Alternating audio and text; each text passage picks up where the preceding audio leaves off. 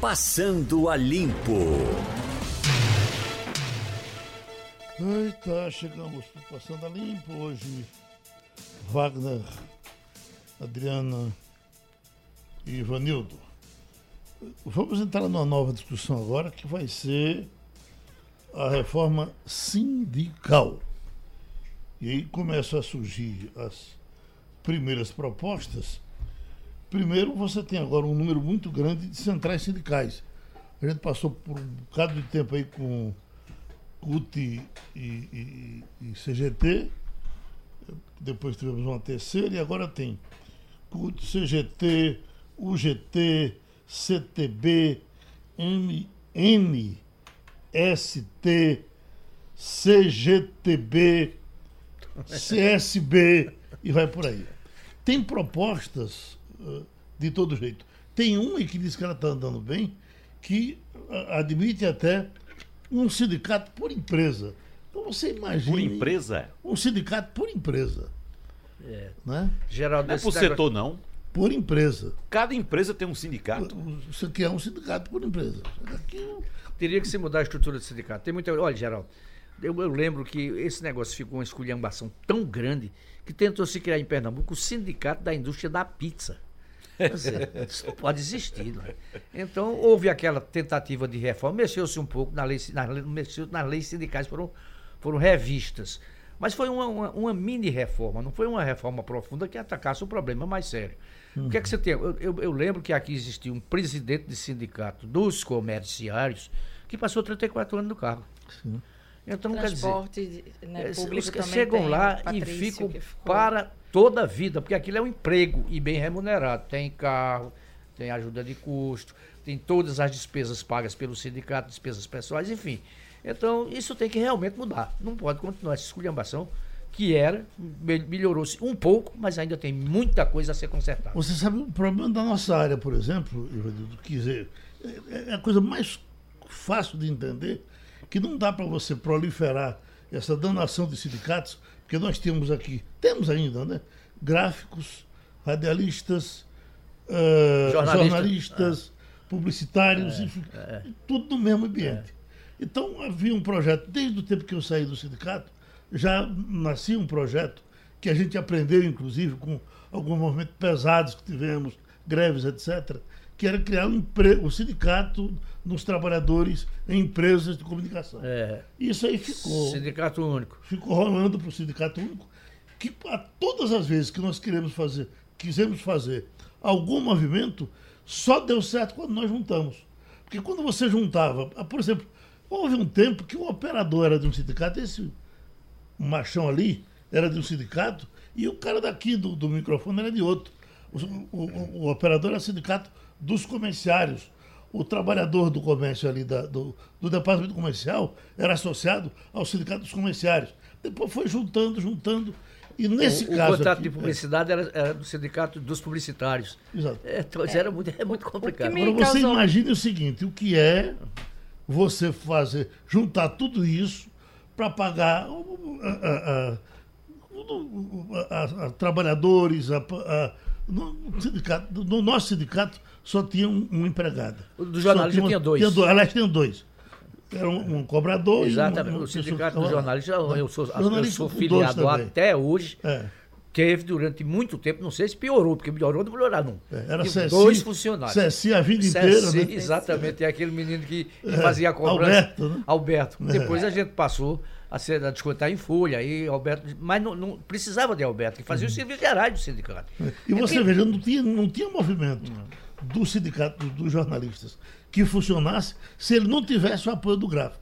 Sim. É. Não é verdade? No caso dos jornais, eu, né? Você sabe como é que os, os jornais. Imagina a gente funciona. É. Locutores sem os operadores. Porque você recebia material de agência e aí bastava Sim. rodar. Geral, da primeira precisava... sede própria que os Você não ia ter a qualidade, né? O sindicato Mas... de jornalistas teve. Foram duas salas doadas pelo empresário Linaldo Shoa de Medeiros do Grupo Lume.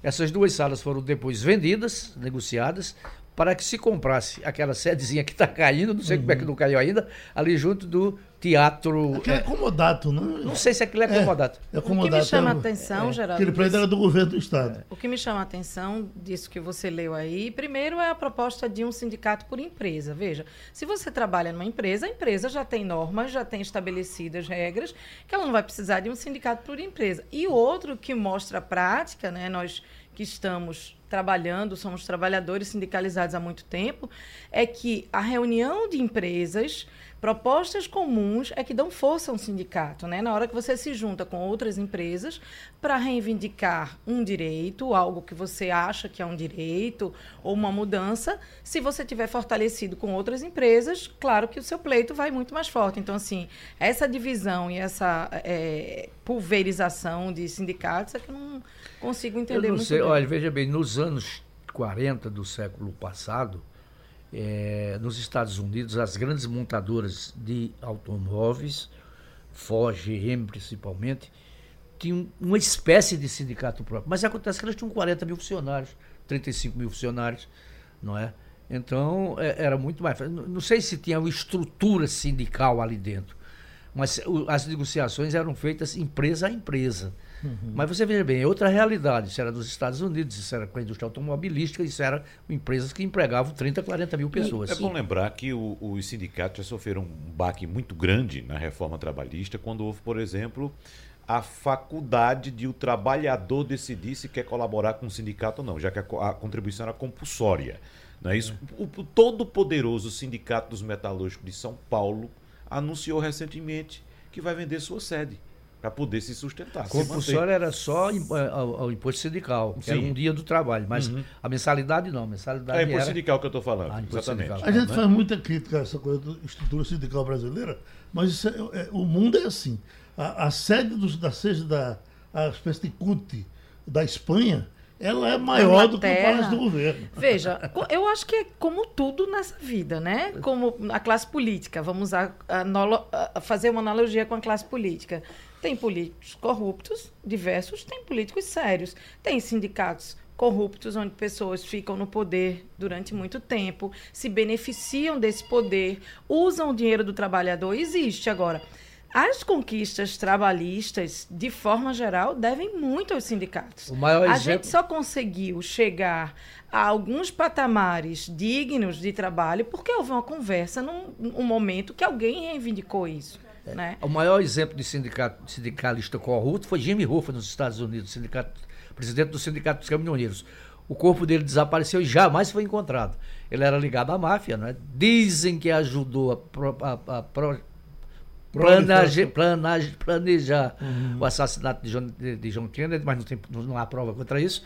Mas Jimmy Hoffa era um exemplo de corrupção no sindicato americano, na vida sindical norte-americana. Então, Agora, a gente está falando do sindicato também, é, é, associando também ao setor privado, né? Uhum. Quando a gente vai para o setor público, aí nós temos sindicatos ainda mais fortes, no setor público, né?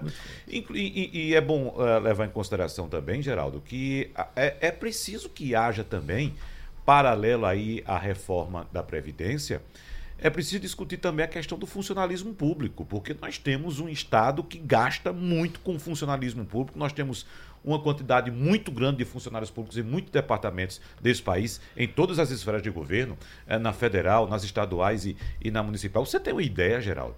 Desde 2003, o governo federal gastou só com pessoal federal, só com funcionário público federal, 56% a mais, aumentou os seus gastos. Ou seja, durante a, ela, a, a, a era é, petista, o governo brasileiro amplificou seus gastos com funcionalismo público, aumentou em 56%. O Brasil gastava em 2003 cerca de 170 bilhões de reais com o, o pagamento de funcionalismo público e hoje passa dos 280 bilhões.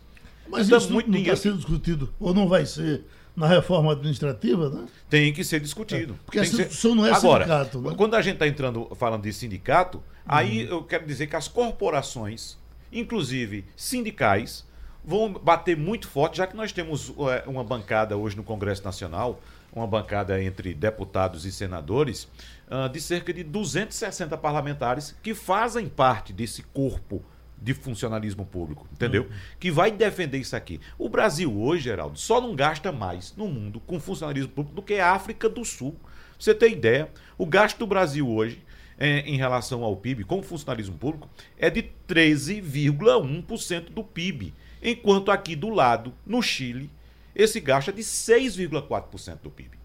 Qual o serviço público mais eficiente, do Brasil ou do Chile? Hã? Por exemplo, em relação ao Peru, que está em crise, o Peru gasta 6,1% do PIB com funcionalismo público. É, a Colômbia gasta 4,8%. Eu vou repetir, o Brasil gasta 13,1%, só pede para a África do Sul, que gasta 14,3% do, do PIB com funcionalismo público. Então, é muita gente para prestar um serviço de péssima qualidade. E quanto mais gente existe no, no serviço público, por incrível que pareça, pior a qualidade do serviço. Certo. Tem também a questão do, do, da população muito grande, né? O Chile, o Chile tem 18 mil habitantes. Sim, mas eu estou falando em relação ao milhões, PIB. É. Eu estou falando em relação Nós ao PIB. Nós temos 200 milhões. Sim, mas em relação ao PIB, veja só. Uhum. É, é, ah, o certo. gasto aqui é proporcional. Proporcional. Não é quantitativo, é, é proporcional. Eu acho que a gente. Eu volto para a mesma questão do começo. Há o, o, servidor público que se imbui dessa, dessa função e, e a executa com, com primazia, aquele que fez o concurso está ali dentro, não sai mais e, e vai levando. Eu acho que coisas que a gente podia pensar a respeito, até para dignificar quem trabalha corretamente, é o que são os recessos? Vocês têm recesso? Nós não temos. Nós temos Adriana. férias remuneradas e previstas em lei. Recessos são paradas de trabalho que não estão previstas, por exemplo, no setor privado. O serviço público, todo o poder judiciário tem dois recessos por ano. Tem duas além férias das por férias. Adriana, além das férias. É. Então a gente justo, precisa pensar sobre isso. Para ser justo também, tem servidor público maravilhoso. Sim, claro, ah, sem dúvida. Claro. É, é, é comum em, em diversas repartições você ter uma senhorinha lá no canto que resolve quase tudo. Você só consegue resolver porque ela vai todo dia, ela cuida daquilo Sim. com dignidade. É, é, preciso dizer que a gente não está aqui, de forma alguma, uhum. eu particularmente, demonizando o serviço público. Claro. Não, o serviço público é essencial. Nós precisamos de serviço público de saúde, de educação, de segurança, de mobilidade também. Os professores. Entendeu? Exatamente. Do, do, Agora, o que a gente precisa é otimizar a máquina pública. A claro. gente não pode ter num departamento que com duas pessoas resolveriam, ter 20. Não pode ter gente se aposentando aos 45 pois, anos, aos 50 né? anos. A gente, eu acho que, que é, é, a crise, a necessidade de reformas, ela provoca, ou deveria ter provocado, se não provocou, uma reflexão no país, né? De que forma eu contribuo, de que forma eu faço o meu trabalho, de que forma. Porque toda hora a gente escuta que o trabalhador vai ter que fazer um pouco de sacrifício. Ouvimos isso na reforma trabalhista, ouvimos isso na reforma da Previdência. Certo, precisamos, tem uma parte da população que precisa fazer esse sacrifício. E a outra parte? Que não está colocada, isso sequer é posto. Entre né? então... na emergência do Hospital Getúlio Vargas, aqui do Procap, para visitar um amigo seu uma vez ou outra e tal, que você vai encontrar umas, umas enfermeiras que são anjos, são divinas. O, o Geraldo, é, é, criticou-se muito, e eu fui um dos críticos, é, dos cortes anunciados para o setor de, de educação. Mas se você visitar as nossas universidades públicas, o desperdício é muito grande, meu amigo.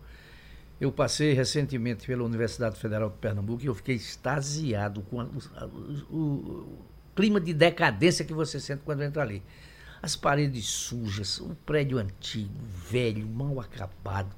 Você não sabe o que é que se faz é, é, com tanto dinheiro que entra no orçamento Ô, da instituição. Sampaio, já que você tocou nesse assunto, eu estava dando dados do PIB, de quanto o Brasil gasta uh, uh, uh, de, em percentual do PIB é, com servidor público. Veja só, na educação, na educação, onde o grosso da despesa é com o pessoal, o Brasil gasta o equivalente a 5,2% do PIB. Sabe, sabe o que é que isso representa?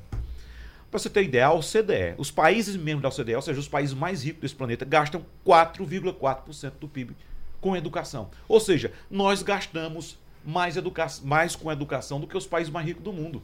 Uhum. Aí a gente entra nessa questão. Como é que é aplicado esse recurso? Não é? De que forma é aplicado? Que você lembrou muito bem. Quando a gente entra na universidade pública federal, por exemplo, a, a, a, degradação é enorme. O sentimento é de abandono. É enorme, Aí... é de abandono, é um negócio absurdo. Eu, estou parecendo samba de anotação, mas eu vou insistir. A gente precisa diferenciar o que é desperdício do que é de fato utilizado em prol da pesquisa, da ciência, do conhecimento. Não, ninguém questiona sei, isso. Não, não, não eu não, sei, André. eu que estou ponderando.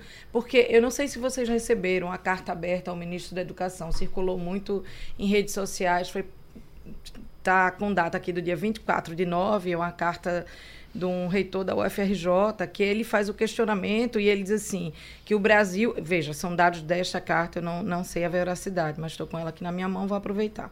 É o, o 14º maior produtor de conhecimento do mundo, com cerca de 80 mil arquivos, arquivos, artigos publicados apenas no ano passado, mais de 10 milhões de citações desde 96, aí ele, ele faz uma provocação de onde acha que vê a viabilidade do pré-sal, nosso programa de vacinas, a conexão entre o vírus da Zika e a microcefalia. O senhor acha que essas coisas caíram do, sol, do céu? Enfim, é só para a gente ponderar também que existe uma produção de conhecimento necessária e que essa sim precisa ser valorizada. E que o desperdício sim precisa ser combatido, porque estamos neste grande momento de impasse, de reflexão e de precisando atuar para que o país se equilibre. Isso, é, isso, é, isso é importante.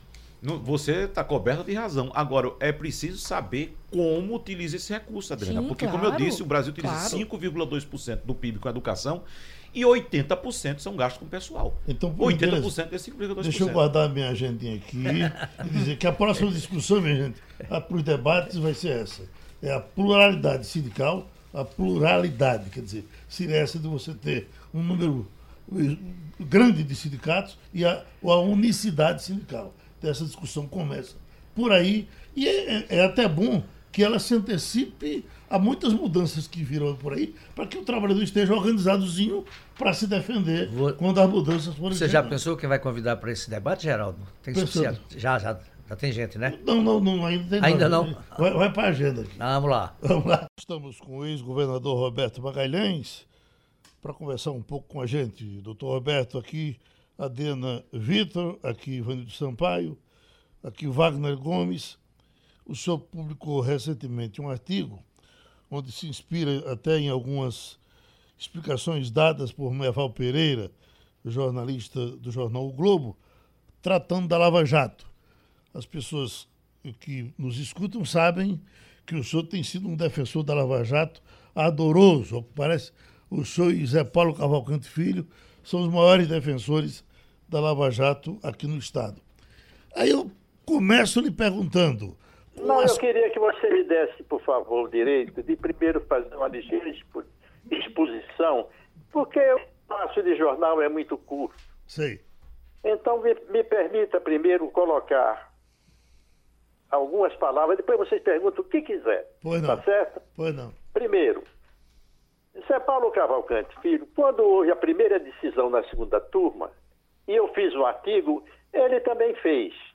E acho que ele deu, ele usou um argumento que só aquele dele derruba a tese que o Supremo acolheu. É a seguinte: desde Montesquieu, que teve a ideia da tripartição de governos, e com a Revolução Francesa, com os códigos civis, com a evolução do direito, hoje as democracias tem três poderes: um poder que legisla, um poder que julga e tem, finalmente, o poder que executa a administração. Então, o que, é que acontece? Lei quem faz é o parlamento. O judiciário interpreta, decide as questões, mas o judiciário não tem o poder de escrever normas que não estejam, escrever normas ou ditar normas que não estejam previstas no ordenamento jurídico.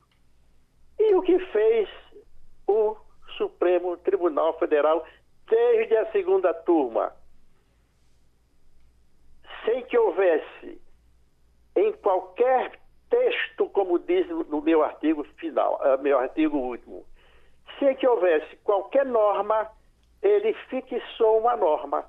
Ele estabeleceu uma diferença entre réu delator e réu delatado.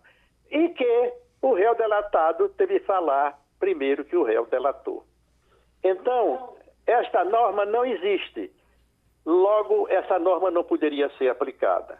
Portanto, não deveria haver aquela decisão.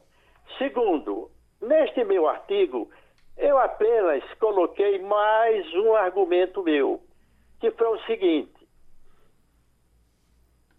houve recurso de apelação por partes do réu, dela, o réu delatado, é, dela, o réu delatado uhum. entendeu? Contra o que ele alegou ser nulidade porque não tinha sido observado em relação a ele a sucessividade entre o réu delator e o réu delatado.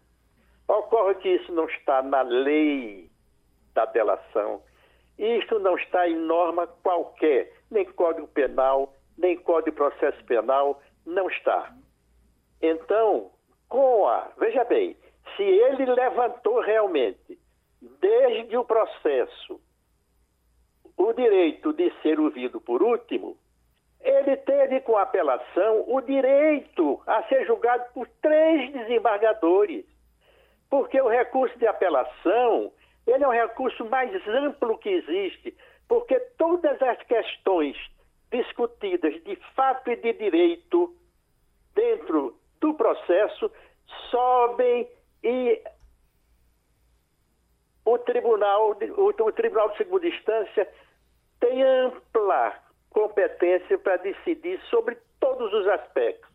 Então, não lhe faltou ampla defesa. Essa coisa da defesa é apenas um argumento. Eu tive muitos anos de advocacia. Eu nunca vi um, um, um processo se resolver pelas alegações finais. As alegações finais são apreciações sobre o que já foi feito desde o início. Meras apreciações finais não decidem nada. E, finalmente, Geraldo, eu quero lhe dizer, e aqui me permita, eu vou talvez ceder ao meu temperamento, que você sabe que às vezes é um pouco explosivo. Mas não vou explodir, não. Eu quero lhe dizer que há um grupo no Supremo Tribunal Federal, que eu estimo que sejam quatro ministros, que querem, porque querem, destruir a Lava Jato. E eu dizer, esse grupo tem dois líderes. Um deles é, é Gilmar Mendes e o outro é Lewandowski. Eu quero dizer o seguinte: o que foi que Gilmar Mendes fez ontem no julgamento? Ele passou metade do tempo do seu voto falando mal da Lava Jato, dizendo horrores. Inclusive, teria cometido crime de calúnia, porque acusou Moro de ser, de por ter de, de, determinado é, prisões preventivas que ele acha que eram alongadas, disse que é torturador, porque uma, diz ele, uma condenação, uma condenação não, uma prisão indeterminada que demore é tortura e é um torturador. Meu amigo, isso é crime de calúnia. Uhum. É crime de calúnia. Veja o clima emocional que existiu. Então, vai dar jeito. Estão tentando, estão tentando evitar que se coloque na rua mais de 100 meliantes, 100 corruptos, que roubaram o dinheiro do povo, dinheiro que está faltando nas escolas, que está faltando nos hospitais, que está faltando em toda parte. Entendeu? Uhum. Então, eu quero lhe dizer que esta é a minha posição. Agora, estou à sua disposição. Vamos Pergunte o que quiser. Para os nossos perguntadores.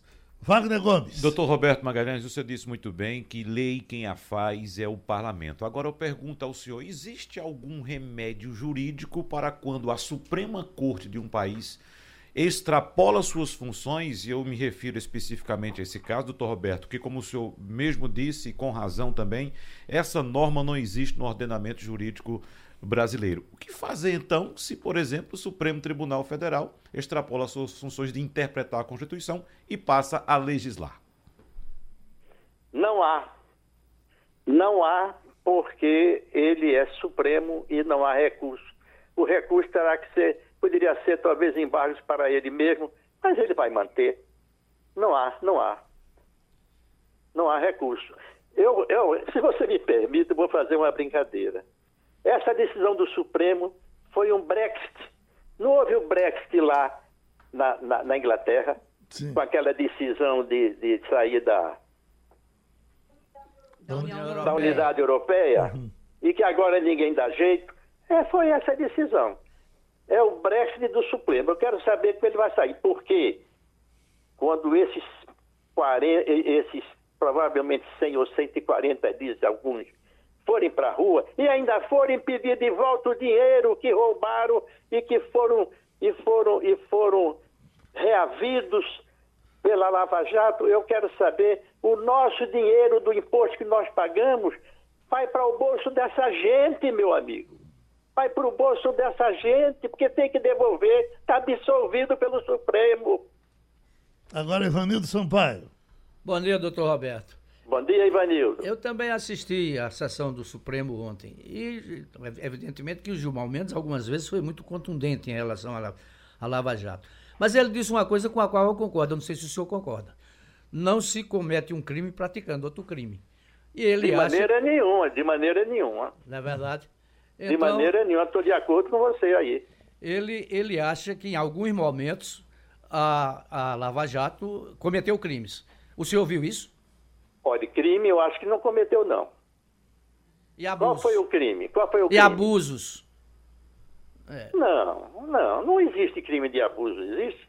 Existe agora esse que querem, existe agora esta lei que também é anti-Lava Jato, entendeu? Que quer realmente atemorizar os juízes.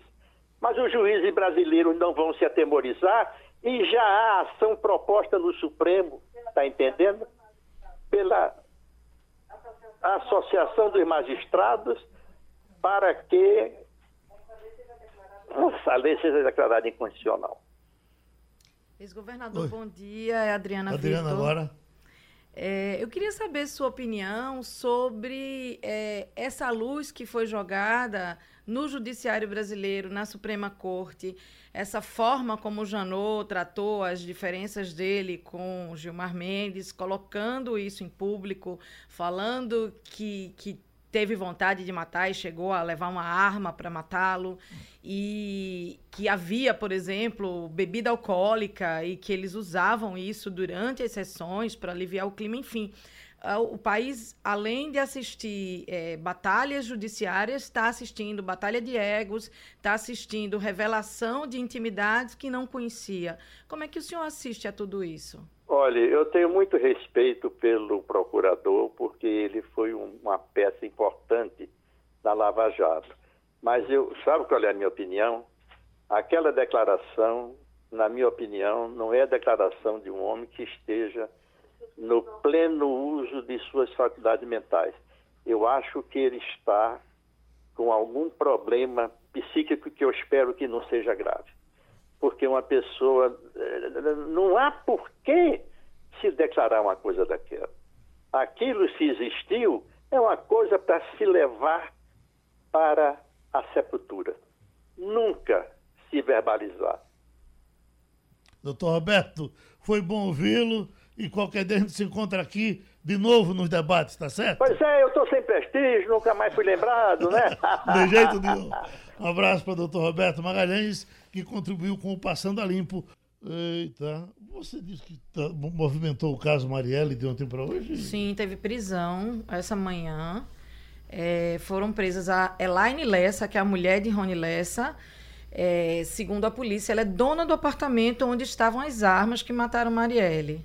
Foi uma operação do, da Polícia Civil, Ministério Público do Rio de Janeiro, hoje de manhã, prendeu quatro pessoas em mais uma etapa dos assassinatos. A operação foi chamada de submersos porque acham que as armas que mataram foram jogadas na Baía da Guanabara e não serão encontradas. Você falou Rony Lessa, quem é esse bicho?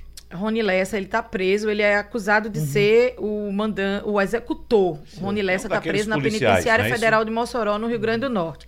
Elaine Lessa é a mulher de Rony, dona do apartamento onde as armas estavam.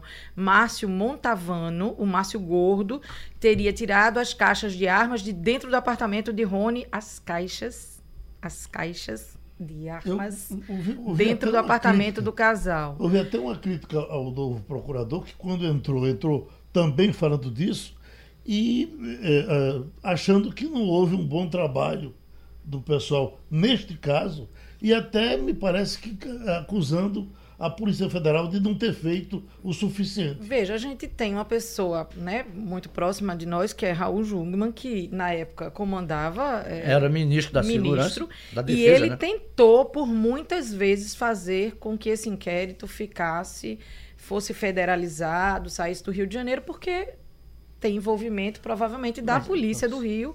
No caso, eu só queria corrigir, Ivanildo, que eu falei que as armas foram jogadas na Baía da Guanabara encontraram e não. lá? É, não, é, não, não encontraram as armas, não. A, a, o, as armas teriam sido jogadas no quebra-mar da Barra da Tijuca, ah. não é na Baía da Guanabara. E o outro preso é o, tem o irmão de Elaine, suspeito de ter ajudado na execução do plano, e Josinaldo Freitas, que é o Jaca, que teria sido contratado para levar, teria contratado um taxista para levar as armas para jogar no quebra-mar da Barra. Agora, no Rio de Janeiro nada anda, né? O negócio daquela deputada, que é um crime que parece até que chega assim, pode prender esse, esse e aquele, que os culpados estão na nossa cara. É. Pois não anda aquele negócio. É. Ah, o, o, o, da menina que levou o, o tiro de acidente das costas, agora estão discutindo se de onde veio a bala, se teria pegado num poste depois. É. E vai ficando nisso, ficando nisso. Veja, Daqui a pouco aparece mais um e você, todo dia tem um crime bravo no Rio. Você tem um governador que incentiva, né?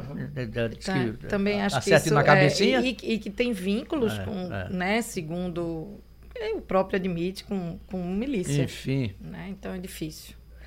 Mas foram quatro pessoas presas por participação na morte de Marielle Anderson eles são suspeitos, na verdade, de ocultar as armas usadas no crime. Um assunto importante aqui que o nosso Wagner pode traçar bem com a gente é essa, esse caso do delegado para ser transferido, ou já transferido. Já foi transferido. De Arco Verde para Vitória de Santo Antão. De princípio, Wagner, eu entendia, porque todos esses delegados uh, são transferíveis. Na é verdade, não ficam lá o tempo todo. Uh, e Arco Verde estava muito contente com o policiamento, mas Vitória de Santo Antão disse que está pegando fogo. Então pegava esse cara competente para ajustar a Vitória de Santo mas não é, Antão. Não, é, só, não, não é só isso, não. Felipe Vieira está indo para lá agora e já disse que tem outras desconfianças. É, vamos fazer só uma pergunta, Geraldo. Será que ele é o único competente para atender a Vitória de Santo Antão? Uhum. Né? Será que só tem ele com essa capacidade?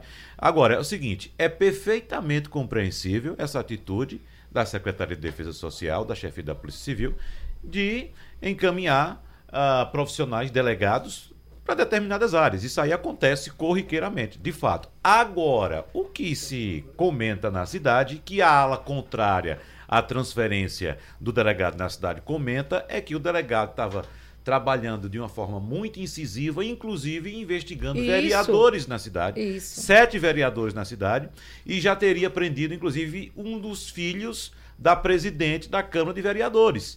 Então, a transferência veio nesse momento e a população, parte da população, essa parte da população que protesta contra a saída do delegado, associa a transferência do policial a essa investigação que ele vinha fazendo na Câmara Vereadores. Isso, certíssimo, Wagner. Nosso Rafael Guerra, que é do blog Ronda JC, que está no JC Online, e também editor da TV Jornal, ele traz detalhes da operação lá no blog e ele diz que o, o Ronda JC apurou que o delegado estava investigando um esquema de desvio de verbas públicas envolvendo pelo menos sete vereadores da cidade e alguns, não, não vou citar partidos não, mas está aqui no blog, mas enfim, porque ainda estaria investigando. Mas sim que estaria investigando e na, anteontem à noite a população chegou aí para frente da Câmara para protestar, porque tem duas coisas. Uma investigação de políticos que estariam envolvidos em crimes, políticos e filhos de políticos envolvidos em crimes,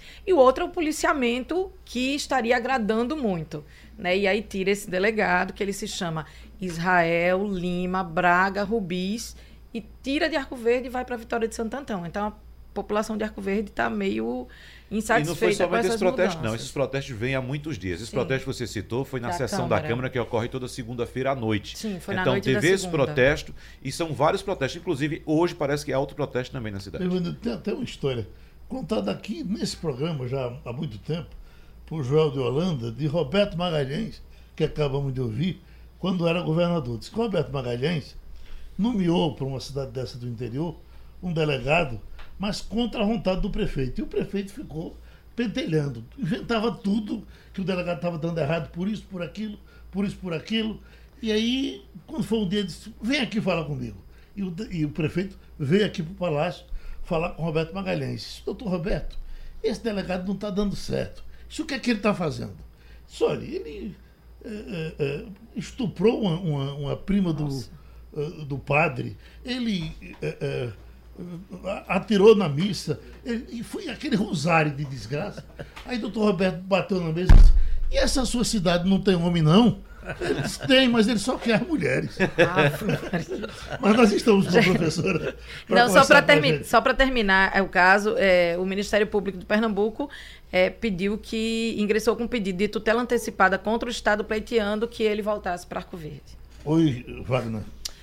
Bom, Geraldo, vamos falar a respeito de educação, mais uma vez, mais especificamente a respeito do programa lançado pelo governo federal de escolas cívico-militares. Nós estamos com a fundadora do Todos pela Educação, professora Priscila Cruz. Boa, bom dia, Priscila. Tudo bem? Bom dia. Prazer falar com todos vocês aqui em Recife. Professora, 15 estados e o Distrito Federal aderiram ao programa piloto de escolas cívico-militares do Ministério da Educação. Lembrando que esse programa foi lançado em setembro uma proposta que prevê a participação de militares da reserva em atividades educacionais e administrativas nas unidades. Aqui no Nordeste, apenas o estado do Ceará aderiu. Professora, qual a avaliação que a senhora faz a respeito desse programa? Uhum. Olha, a gente tem muitas experiências ótimas no Brasil, diferente do que a gente tinha há 10 anos, 15 anos, quando realmente a situação educacional era muito pior no país. A gente não tinha experiências de larga escala é, para resolver a questão da aprendizagem e tudo mais. Hoje a gente tem, tá? Então não é uma desculpa de que, olha, eu achei que a gente tinha que experimentar esse, esse caminho e que em detrimento de outro.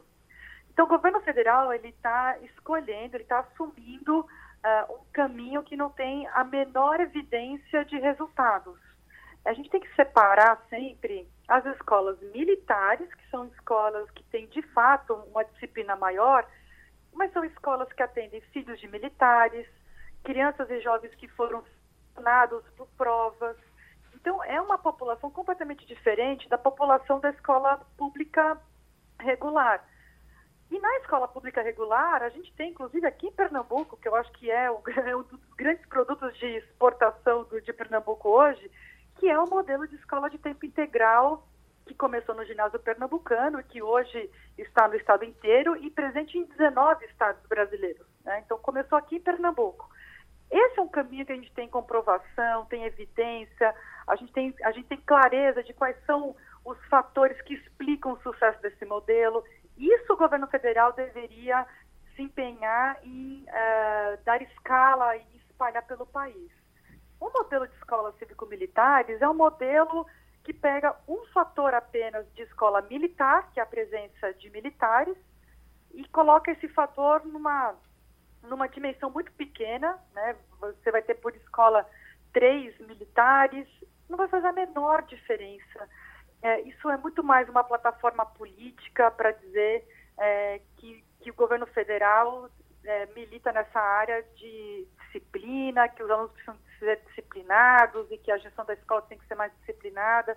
Agora, isso não vai dar em nada, dificilmente a gente vai ter bons resultados saindo desse tipo de programa. Adriana Victor. Priscila, bom dia. É, bom dia, Adriana. Uma das questões que estão sendo levantadas, inclusive pelo governo de São Paulo, pelo governo de Pernambuco, que está aqui mais perto da gente, é que há muito desconhecimento ainda sobre o que significa esse, essa nova proposta, né? esse modelo de educação. É, eu queria saber, na sua opinião, com a experiência que o Movimento Todos pela Educação tem, né, de, de implantar modelos é, é, que geraram resultados práticos na melhoria da qualidade da educação dos alunos brasileiros, o que, que um projeto como esse não pode esquecer e não foi colocado até agora, na sua opinião? Perfeito. Olha, Adriana, a gente tem muito mais clareza hoje é, do que, que a gente tem que ter numa escola para poder entregar resultados para a população, para os alunos, que isso é aprendizagem, certo? Assim, qual que é a grande crise que o Brasil ainda vive na educação? Não é a crise da matrícula, não é a crise do acesso, é a crise uh, da aprendizagem. Então é isso que a gente tem que colocar na cabeça e, e colocar todos os nossos, os nossos recursos técnicos e financeiros uh, na direção de expandir a qualidade e a aprendizagem dos alunos no Brasil, certo? O que, que a gente já tem em território brasileiro que são grandes cases de sucesso? Tem o modelo de escola de tempo integral aqui de Pernambuco, que a gente precisaria ter esse modelo muito mais presente em outros estados. A gente, ter, a gente teria um ensino médio em outro patamar se os estados eh, se empenhassem em expandir esse, esse modelo. A gente tem o modelo de alfabetização do Ceará, que é o governo do Ceará apoiando os municípios. A gente tem a clareza de que o investimento na primeira infância, que é o período que vai de zero aos três anos, é fundamental. E na gestão da escola, que é que eu acho que é o que você está mais preocupado agora com a tua pergunta, basicamente é boa gestão, então afastar é, uma linha de escolha de diretores apenas por indicação política, que ainda é presente em 75% dos municípios brasileiros. Você tem uma escolha de diretores apenas pela indicação política, então tem que acabar com isso. O gestor escolar ele tem que ser um profissional formado para fazer gestão escolar, que é, é uma gestão que não é tão trivial assim. E o fator que é o mais importante de todos, é, é, é de longe o mais determinante, é qualidade da formação dos professores. Tanto a formação inicial, que é aquela que acontece nas universidades, né, nas faculdades, e a formação continuada. Nesse projeto de escolas cívico-militares, eles não tocam nesses temas que são os mais relevantes para a gente conseguir avançar em qualidade da educação. Eles simplesmente partem de uma premissa que colocar três militares ali na escola, você vai ter uma, um, um resultado melhor. Que me parece um pensamento meio mágico, sem nenhuma adesão, nenhuma aderência à realidade de fato das escolas públicas brasileiras. Agora, professora, um detalhe que ficou na minha cabeça desde ontem. Parece que 15 estados brasileiros aderiram ao projeto e o Nordeste, que nós temos os governadores hostis ao presidente da República, dessa, dessa região, apenas o Ceará aceitou. Não está havendo também algum componente político do Nordeste em cima disso? Olha, eu sinceramente não vejo isso. É, é interessante que o Nordeste, por incrível que pareça, porque a gente não tem, né, como eu, eu sou de São Paulo, né, é, brasileiros em geral não têm uma visão de que do Nordeste sairão resultados ou experiências exitosas. E em educação, especificamente, as grandes soluções, as grandes inovações que têm dado resultados em larga escala no país, têm saído do Nordeste. Então, é, quando um estado do Nordeste, principalmente do Nordeste, não adere a esse programa, eu acho que tem um primeiro componente, eu não vou dizer que é o total, tá? Se pode até ter um componente político em algum momento, mas o primeiro componente dessa não escolha, dessa não adesão, é porque esses estados já estão empenhados em seguir uma trilha de políticas públicas educacionais que não tem nenhuma, tem nada a ver com o caminho da militarização das escolas. Você pega Piauí. Piauí é um estado que vai começar a apresentar cada vez mais resultados melhores, porque eles estão conseguindo colocar em prática boas políticas educacionais. É, Pernambuco, né, um dos estados que mais cresceu no ensino médio no, no, no Brasil. É, Ceará mesmo, né, aderiu por uma, por uma demanda da população, mas foi uma adesão pequena.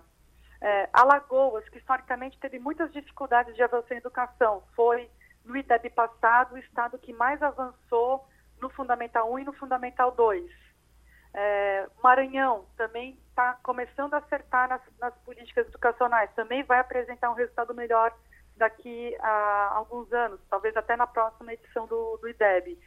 Então a gente verifica que os estados do Nordeste eles estão sendo mais pragmáticos em política educacional, é, em implantar aquilo que realmente vai levar a, um, a melhores resultados educacionais e não em políticas que são bandeiras e que são mais politiqueiras, né? É, porque escola, escola militar é claramente uma plataforma política.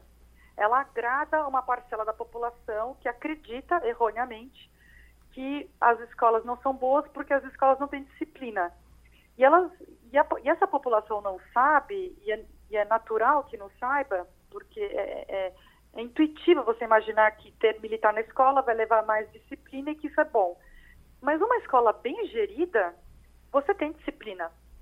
Uhum. É, a gente não tem problemas de disciplina em, pro, em escolas bem geridas. Então, não é, o pro, problema não é falta de militar. O problema é falta de escolas bem geridas. Ivanildo Sampaio, para a gente fechar. Bom dia, professora. Então, a, Olá, pode, bom dia. a gente pode deduzir que esse projeto visa muito mais amparar militares da reserva do que alunos em idade escolar? Sem dúvida. Na verdade, agrada uma parcela dessa população, né, do, dos próprios militares.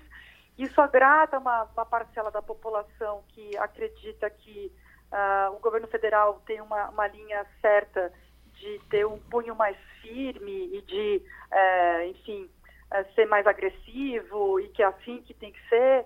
Eh, então, é muito mais jogar para a torcida e não levar mais resultados. Eu desafio o governo federal a dizer um país que está no topo do ranking do PISA. O PISA, para os ouvintes entenderem, é uma avaliação feita em países do mundo inteiro, é, que é uma prova feita com alunos de 15 anos de idade, é, e que o Brasil, infelizmente, ainda está nas piores é, posições, né? Vem, vem crescendo, mas vem crescendo menos do que a gente deveria ter de crescimento. É, mas os países que estão no topo do ranking do PISA, nenhum resolveu a qualidade da educação com militarização ou com escolas com militares, faz, com algum tipo de trabalho pedagógico até administrativo. Isso seria uma jabuticaba muito brasileira e eu não consigo é, identificar no projeto de escolas cívico-militares os fatores de sucesso que a gente encontra nas escolas que têm sucesso de verdade. A gente agradece então, a contribuição da professora Priscila Cruz, fundadora do Todos pela Educação, ao Passando a Limpo. Muito obrigado. Matéria para a gente festejar aqui. O Jornal do Comércio de hoje publica trabalho de Felipe Vieira menos 53% na questão. Eu ia falar da, isso, Geraldo. Muito bom, muito bom esses números, muitos bons. Não é a queda de, de, da violência no Estado, todo mundo comemora. E do Brasil todo tem aqui agora 22,6% nos primeiros sete meses deste ano, isso no país todo, uh, inclusive um trabalho fo eh, focalizando essas cidades onde estão feitos são feitos esses experimentos. Cidade piloto, como por exemplo Paulista. Paulista. O Geraldo, me permite esse assunto, somente para complementar aquela questão de Arco Verde, que a gente citou a, a atuação do delegado na investigação dos vereadores, mas atribui-se ao delegado também o índice, a redução do índice Sim, de criminalidade na cidade também, em Arco Verde. Evidentemente que esse, essa redução vem a reboque dessa redução que ocorre no Brasil todo, Sim. essa redução da criminalidade do Brasil todo. Agora é bom que se diga, Geraldo, que o índice de violência no interior do estado, pelo menos de Pernambuco, não sei os outros, que eu não tenho os dados aqui agora, mas é maior do que na região metropolitana. Sim. A violência é maior hoje no interior do que na região metropolitana, inclusive com a presença bastante forte do tráfico de drogas. O que preocupa Você também. Viu, o, o, o, confronto aí, cinco ladrões assassinados. Assassinados. Lá em Gravatar. Ô, Geraldo, e a, preocupa ainda a, situação do Ceará, né? Porque continua a violência. Sim, continua. É. Teve novidade, o pessoal terminou parando de, de falar. Não? Nós tivemos. É, até ontem. Até an, anteontem. Completando-se é. 11 dias de ataques. Essa matéria de Felipe, ela detalha que em Paulista a redução de homicídios foi 33%, 33,3%. Que eram seis. Como é um, um, um, projeto piloto, ainda é em pequena escala. Mas né? é o grande período? desafio é. vai ser é, colocar Ampliar em larga isso. escala, né? Eu acho que é na comparação de setembro do ano passado, entende? Aí tinham, houve seis homicídios em setembro de 2018, quatro ocorrências este ano. O principal foco da, da ação é em Maranguape 1, mas o que chama mais atenção em Paulista são os casos de roubo, que diminuíram mais até, claro, morte é morte, assassinato é assassinato, isso precisa parar, né? Principalmente porque se mata mais negros, mais jovens e mais pobres. Isso é, são dados, né? E os casos de roubo na cidade. E se matar rico pode? Claro que não. Tá Cla- claro que não. Morte, eu comecei dizendo, morte é morte. E é muito mais grave do que um roubo. Às vezes o roubo segue. Ao roubo segue-se uma morte. Eu- eu não pode matar nem pobre nem morte. rico, mas precisa Mas- mas sou matar mais pobre, precisa parar. que- eu não tenho medo que me matem, não. eu tenho medo que roube meu celular. Entendeu? Eu tenho medo, eu ando com o celularzinho na mão aqui preso, para não aparecer um safado desse para tomar. Até porque você não sabe que reação você tem na hora. Pode não querer dar, não é? Geraldo, o celular ainda é bom. Se ele tentar levar o relógio, é que é ruim. E né? levar o carro. Eu acho. Deve ser.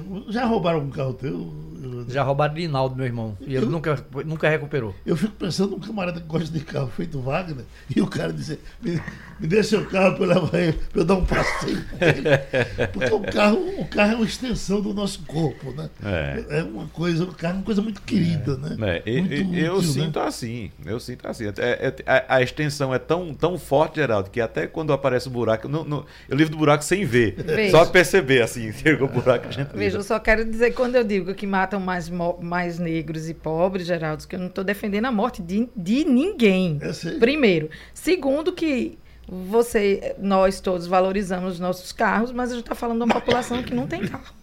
Tá? Aí, no caso dos roubos, que eu acho bem importante a gente registrar, o decréscimo foi de quase 70%, segundo a matéria de Felipe, de 69,5%. Foram 160 casos em setembro deste ano, contra 231 no mesmo período em 2018, porque é um, um- um projeto que utiliza muito monitoramento, câmeras e, e policiamento ostensivo a partir das 17 horas, né? É, eu acho importantíssimo qualquer projeto de segurança que venha melhorar e que venha dar tranquilidade aos cidadãos brasileiros, todos nós louvamos, só o desafio de colocar isso em grande escala. Mas claro que para colocar em grande escala, eu acho que o governo está acertando na hora que faz projetos pilotos em pequena escala para testar esse modelo. Tomara, oxalá, isso se expanda para Vamos, o país. vamos lembrar que Felipe Vieira já está em Arco Verde. É, é, o Wagner já ligou para as primas deles para se esconderem. Que, que Felipe é um perigo. Felipe Vieira está chegando em Arco Verde. Felipe Vieira é um homem decente, casado. E vai trazer para a gente, certamente, a definição de. de, de, de vai entender exatamente que é O que é que está tão querendo acontecendo, né? Está se transformando num caso, não é? Num case. E outra coisa, não é o primeiro caso, não. Já tivemos exemplos em Caruaru, em Santa Cruz de Capibaribe, agora em Arco Verde. Teve outro exemplo também, outro município que eu não me recordo, não vou citar para não correr o risco de, de citar um, um- um município errado. Mas Enquanto a gente fala da questão da Lava Jato, que está sofrendo ataques, mas ela vai funcionando aí a, a- a- a todo vapor. Está aqui, ó. Trabalho de ontem, ontem teve ação, não foi? Lava Jato liga cinco maiores bancos do país a lavagem de 1 bilhão e 300 milhões de, de reais. Ô, Geraldo, uma Oi. curiosidade que o G1 traz aqui é, sobre essa prisão de ontem, que o Ministério Público Federal diz que auditor lavava dinheiro por meio de parentes e que a mulher declarou que tem um relógio avaliado em 980 mil reais. Relógiozinho caro. ele teve, ele teve de 13 milhões de reais bloqueados, esse auditor. Para um servidor público. 13 milhões? 13 milhões. Isso é- é- o valor do relógio está na declaração do imposto de renda, viu? É, É. bem declarado. Então ele vai ter que, é, de fato, explicar bem essa renda, porque se for, né, esse, esse patrimônio, porque se for comparar com a renda, com o salário, eu acho que é incompatível, Adriana. Não sei se. É, segundo, no caso específico do relógio, eu acho que é incompatível a renda, sim. Uhum. No caso do relógio, ela diz que foi herança Uhum. de, do pai, É. que recebeu de herança do pai. Agora, que a Polícia Federal tem cortado na própria carne, vem fazendo isso há um bocado de tempo, é, é uma coisa louvável. A Receita também. É, nesse caso, esse auditor é da Receita Federal. Da Receita, né? Né? A Polícia Federal prendeu um auditor da Receita Federal. Ele que, inclusive, gerador, era palestrante é, sobre palestrante dava exemplos de combate à corrupção. Ele era um dos ícones da, da Receita para fazer palestras explicando né, é, como se combatia a corrupção no país. É E foi preso. Terminou Passando a Limpo. Passando a Limpo.